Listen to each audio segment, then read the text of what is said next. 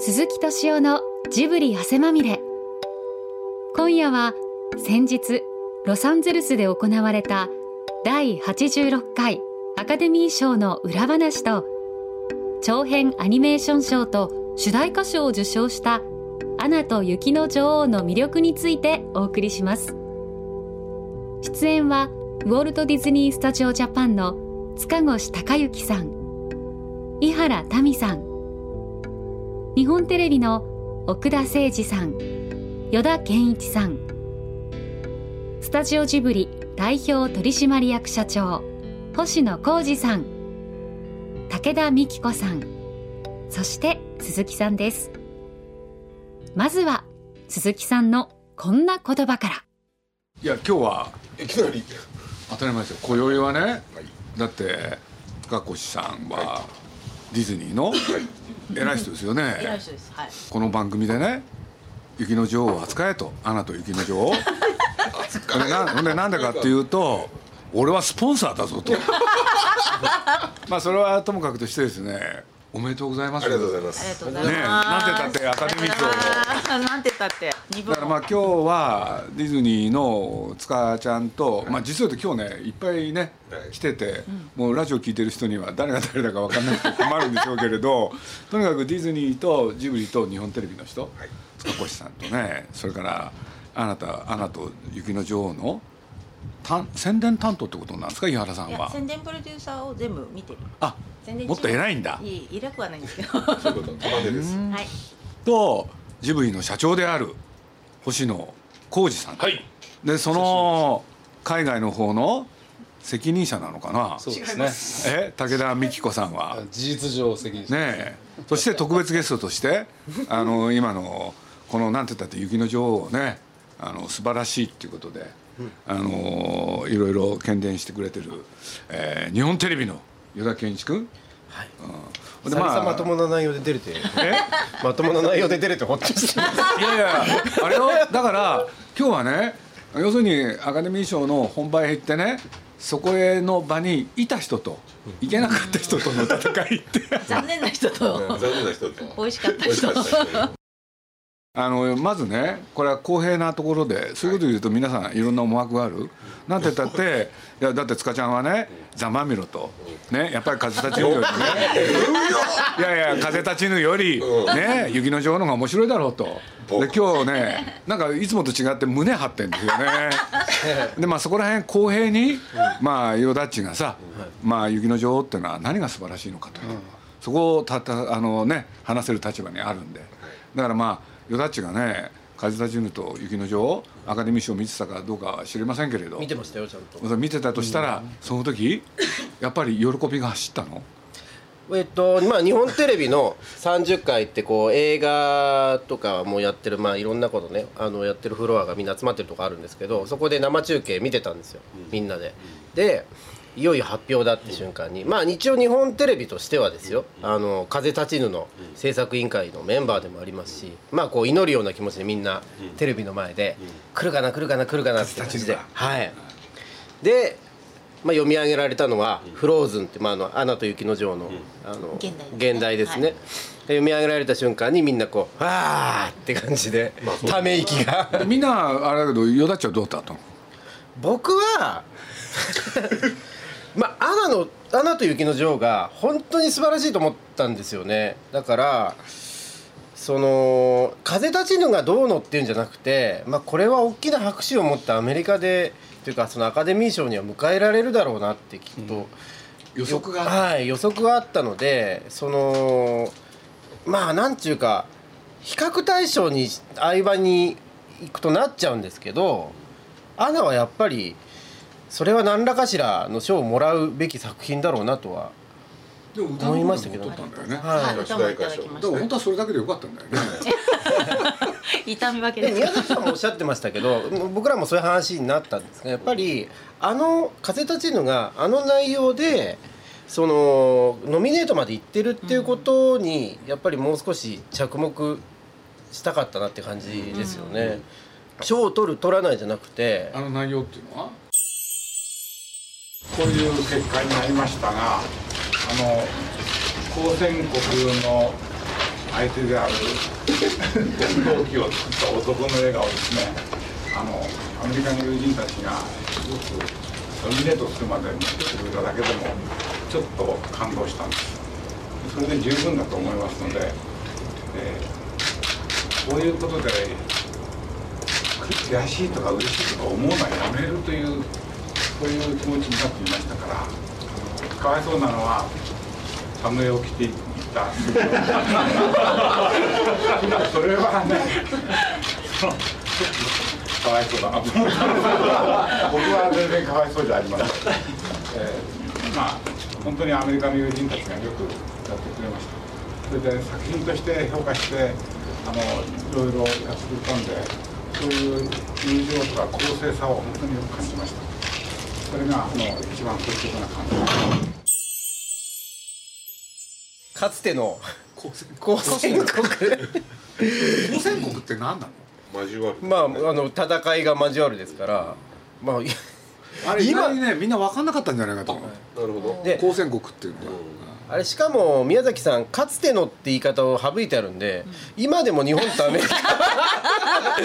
公戦国であるかのような公戦国である日本の作品を。そういうなんていうんですかねアカデミー賞って時にそのうん時代を映す政治の匂いとかがする時があるじゃないですか、良きにつけ悪しきにつけ。そういう部分が垣間見えるところがあるんですけどでだからこそ「風立ちぬ」っていう作品はノミネートすら僕なんかされないと思ってたんですよね。だからあの宮崎さんのコメントすごくあの腑に落ちましたよねみんな。うんまあその作品が評価されるまでにはいろんなこう側面があるけど、まあ、特に時間っていう文脈でまた10年20年30年経った時にこの作品がどういうふうに見られるかっていうことに対して、あのは興味があるっていうようなことをおっしゃっていて。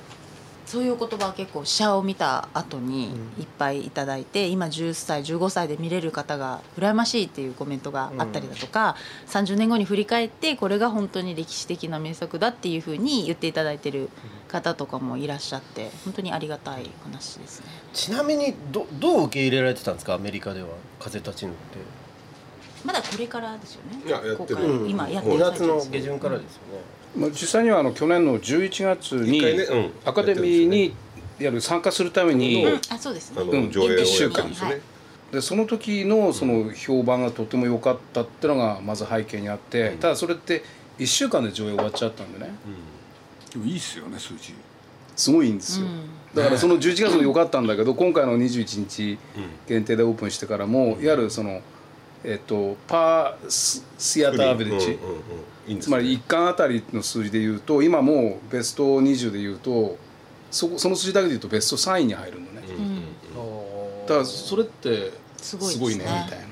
着実にでもアメリカの方でそのジブリさんのファンっていうか？あもうすごいですね。でもその前にせっかくヨダッチが公平な立場で何か言い出したん。で、どどうなの「アナと雪の女王」って何が素晴らしいの？素晴らしいってのは分かったけど。まあ僕ちょっとある仕事的な絡みもあって拝見することになったんですけどまああんま期待しなかったんですよね。途中で帰るって言ってましたもんね。面白くなかった。ら。そうなんですよ。っていうのはそのまあうーんす非常に90周年の映画だとかそういう周辺の情報から、まああの良くも悪くもこうティピカルなディズニー作品であるっていう、あの予測があってで、えーそういったものに対する自分なりのイメージっていうのがあるわけですよね。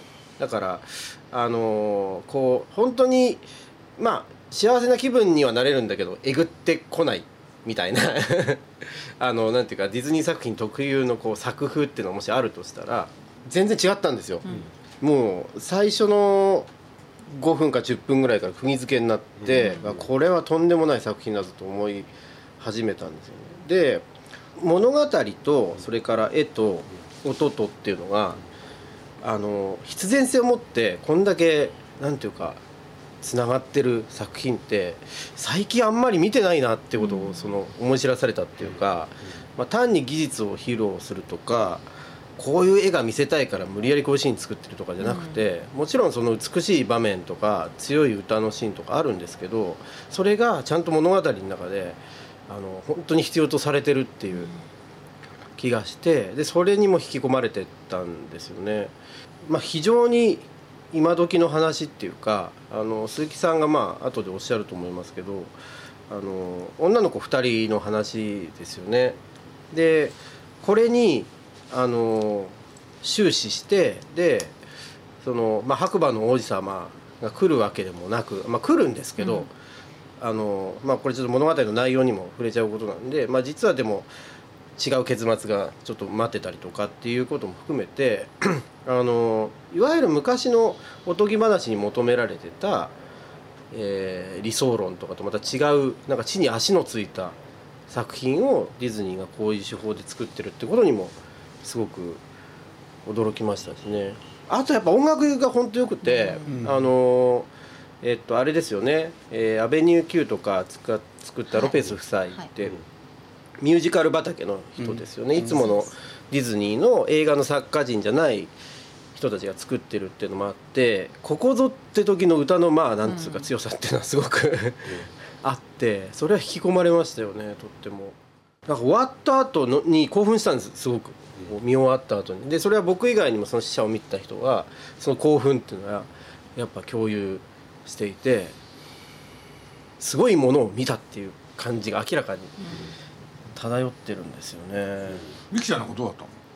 うん面白かったですね、その必ずしも王子様がいてみたいなエンディングではなくて、でまあ私は当然こうお姉さんと妹とどちらが自分が近いかなというと、まあ、妹の方なので、まあ、妹の方を見てしまうんだけど、まあ、非常にこう元気があってでおお姉さん思いでうんで一生懸命やるけど、まあ、普通の女の子だったもうなんで女王でありながら、普通の女の子っていう感じがすごく出ててであとはあのなんていうの氷が面白かった。あ、私もそんなにアニメーターとかではないけど氷とか水とか雪とかがすごくあのアニメーションらしいというかいろんな本当に表現とかがあってあこれだったらなんか氷のお城が出てくる必然性っていうのがまあなんかどうそのねストーリーの中に出てきますけど、あのなんかいろんな形の雪とかあのなんだっけ、まあ、時には激しく、うん。時には氷のお城になってで時にはなんか暖かそうな雪とかそういうのがなんか面白かったうんですね、まあでもやっぱりミュージカルアメリカはミュージカルだよなっていううん。感じはすごくしました。ね、星野さんなんて言ったってねあの今でこそジブリの社長です 今でこそ元日本のディズニーの社長会長を歴任されそして今ねジブリの側からディズニーの作品を見る。どうだったんですかね？今回もねディズニーのアニメーションの中でのその「美女と野獣」っていうのが話題に出るじゃないですか。でそれこそあの塚越さんと、ん。その「美女と野獣」が日本に来た時にね、うん。試写を見に行浜って来ましたね。うん、で見終わった後に、うん。二人で顔を見合わせてですね、握手したのを覚えて来たんですよ。来た。これはいけると。来たぞと。来たぞっていう。だ多分にねそれに近いものを今回感じたのかもしれない。なんかあのあの時はあの「美女と野獣」見た時は本当にあの僕あれはすごく覚えてそうね。覚えてる。なんか本当にあのすごいのが来ちゃったなみたいな、だそういう面で言うとそれに近いものを今回は感じましたね、あの逆にディズニー離れてからうん。初めてそのぐらいのものを感じたのはこの作品かもしれないですね、あれ話が横道にそれるけれど「美女と野獣」ってね、あの実は宣伝をしたのが徳山さんっていう人で。メジャーメジャーさんだよこれでなんて言ったってジブねそうそう。ワーナーがあの配給やってそうなんです。よでジブリが宣伝をやってくれてる同じ会社で、うんメジャーね。これで、まあ、実はですね僕関与したんですよね。あえ美女と野獣の時？こすごい。れで、今明かされる。でまあ簡単に言うとね、うん。要するにもうこれ徳さんには僕ねあのそういう言い方しちゃって構わないと思うけど彼はなんて言ったってディズニーでしょ？そうすると子供と家族向けに宣伝？でそれは僕違うって言ったんですよ。でまあ簡単に言うとね若い女性向けにやるべきだと。でさんざっぱら悩んだ結果彼がそちらの路線を取った。で「美女と野獣」って確か僕の記憶だとね公開は9月なんですよ。そうすると夏休み終わってる、さあどうなんだろう、でその前の段階で言うとあのキャラクターが日本人には受け入れられない。っていうんでまあいわゆるまあアニメーションって言ったら夏？っていうとこから外れてる？でそんなに大きな期待値があったわけじゃない、うん。違いますね。でもそのことによってねそういう宣伝をやることができた。っていうのをねなんか今今の話で僕思い出したんですよね。そんなこと鈴木さんおっしゃる通りでなんかあの全然違うものを着たんで全然違うことをやっていいんだみたいなあの特に字幕版もすごく大切にされたのを覚えてますし今の鈴木さんの言った大人に向けて特にあの OL さんを狙ってみたいなのがそれがはっきりね顕著に出たマーケティング初めてみたいな感じがすごく当時あったのを覚えてるんでおそらく「アナと雪の女王」もそういう面では今までのなそういうなんとなく。はいそうですね。やっぱりもうこれは大人の女性が楽しめる映画だっていうのは本当に最初見た時に思っていましたんでだからそういう意味で言うとやっぱりこう春休みのアニメーションっていうのが今おっしゃったその時期っていう意味で言うと一つ大きなチャレンジですよね。自動的にこれってお子様ファミリーと思われてしまうので。だそういった意味ではやっぱり大人の女性に売ろうっていうのがもう本当に最初のうちからもそういう宣伝してるんですか？そうです。でもそうやって考えるとねまあそうですね。あの美女と野獣が実はね大決断ですよね。ね。あの時だってそのことは大問題になるんだもん今回ビジュアルなんかもアメリカと変えて日本用のビジュアルとかもすごいそういうのを意識した展開をしているところです、でまあ聞くところによるとなんてだってアメリカで400億円日本円に直すと、うんそすね。そして全世界で600、まあつまり1000 1000億を超え超えて、はい。はい。ねディズニー市場としてはもうある記録になり、はい。でなおかつディズニーピクサーとしてね要するにやるとその残ってる記録はね「トイ・ストーリー3」の1000飛び62億なのよ。そうするとそれをね超えることができるかどうかっていうのが塚ちゃんのね、はい、今のプレッシャーですね。大きな課題、はいそうですね。これでもうね塚ちゃんがなんて言うんだろう。もうなりふり構わない。そんなことはないと思うけど。でまあどうどうしたかって言ったらね、まあ、いろんなことがあったんですけれど、まあ、今日のラジオもね、もっと彼のたってのね、自分がスポンサーであることを盾に、この番組で取り上げろと、なおかつね、まあ、僕実を言うとねなんと読売新聞の？あありがとうございます。あの広告に？はいご協力いただきました。登場しなきゃいけなくなる、はい、はい。ありがとうございます本当に。驚きですよね。あとでも僕これジブリがなり宮崎さんが「もののけ姫」作った時のようななんか気迫を感じたんですよ。なんかディズニーってこの映画を作るためにやってきたのかなってぐらいのなんかその作り手の気迫みたいのがすごい感じられたんですよね。でやっぱりその日本の映画と違ってあのそのスクリプトも含めてもう超共同作業じゃないですか、そうするとああいうふうに人を興奮させる作品には普通はそういう作業でやるとごあまりに合理的になってきて筋は通ってんだけどドキドキしないって状態が生まれやすいと思うんですね。だからその上質のエンターテインメントであるってこととまた人間を描きるってことはちょっとこう微妙に距離があると思うんですけどそれをなんか実現したなっていうやっぱ凄みがあって。いやだちすごい手放しだね。手放しなんですよ。これもなんで？ういやー。やっぱり男女の物語見たくなかったんだ。まあそれもありますね。現実逃避にぴったりだったっていう。そこ行きましたかそこ行っちゃいましたかでもなんかその「もののけ姫」を見た時に僕は近かったんですけど気迫をすごい感じたんですよね。迫力をうん。そういうのあったかもしれなあいですねぜそれは絶対ありましたね、もう本当にスタジオ全部をかけてっていう感じで、で9月にジョン・ラセターはもうこれは本当に20年に一度の素晴らしい作品になるって言って強調して言ってたんで。だそういったものってなんかやっぱちゃんと伝わってくるんだなっていうかあのこれだけまあいわゆるコンピューター駆使して作ってる作作品でもなんていうかもうある瞬間にこうちょっとそのリミッターが外れるんですよね。その後半であのーまあ氷の魔法にかけられてある人がまあ固まってしまうところとかのその魔法が解けるのかどうかみたいな時のその劇場のどうなるんだっていう、うん。ピシッとこう張り詰めた感じとかっていうのはやっぱすごいですよね。でそっからの解放とかも含めて、勉強になります本当 原作っていうか原案っていうかそのね雪の女王の精神ってちゃんと引き継いでますよね。そうですね。もう本当にあくまで原案なんですけれどもやっぱ大切なところはまあ鈴木さんもあれなんで原案なの？いや原作と結構かなり違ったお話になってるのと、うん。やっぱり昔からあるみなみん多くの人から愛された物語をどう現代に解釈して送り届けるかっていうところがやっぱり一番大きいんじゃないでしょうかね。やっぱり美女と野獣なんかもそうなんですか？美女と野獣なんかもやっぱそうです。いやあれも原案？あれも原案ですね。いやディズニーは結構原案多い。原案が多いです。多いですね。英語で言うとなんて言うんですか？インスパイアドあベーセット？インスパイアードとか言いますねよく。インスパイアードに今回もなってるんですか、今回もインスパイアードになってますね。いやだって多少ね物語は変えてあるけれどかなり書いていや大して変わってないんですよあれは。僕らから言わせると。なるほど。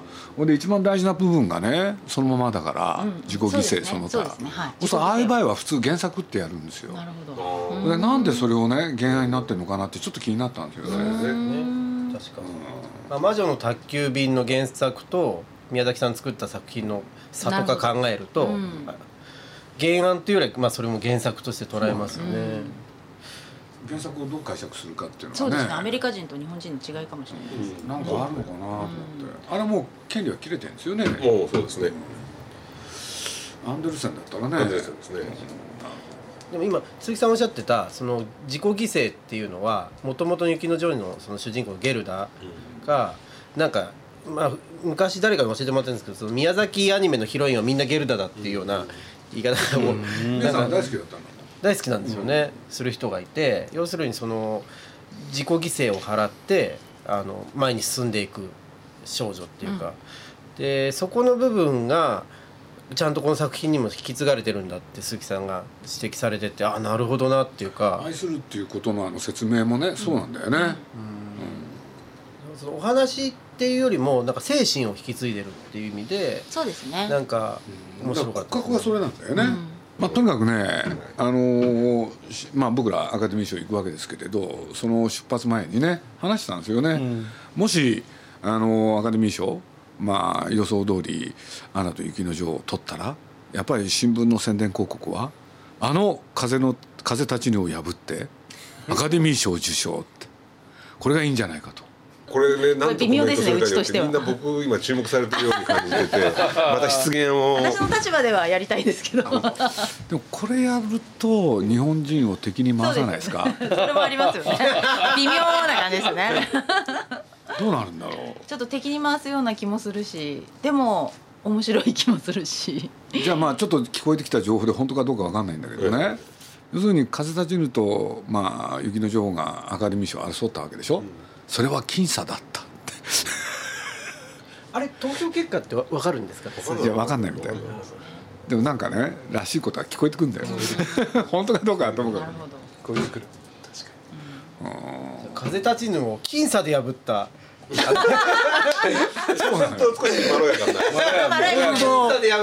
日本人のねそのくすぐるよね。作りますね。それはね金銭に訴えますありますね。奥ゆかしさがちゃんと日本語の的な部分が残ってるから。申し訳ないがっていうの。申し訳ないが数たちのをやる大変恐縮ではございますが 風立ちぬを破って。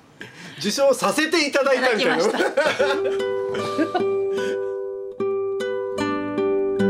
ィズニー創立90周年記念作品「アナと雪の女王」は現在全国上映中です。ぜひ劇場でご覧ください。来週もこのお話の続きをお送りします。お楽しみに。鈴木敏夫のジブリ汗まみれ。この番組はウォルト・ディズニー・スタジオ・ジャパン。街のホットステーションローソン。朝日飲料。日清製粉グループ。立ち止まらない保険。MS&AD 三井住友海上。au の提供でお送りしました。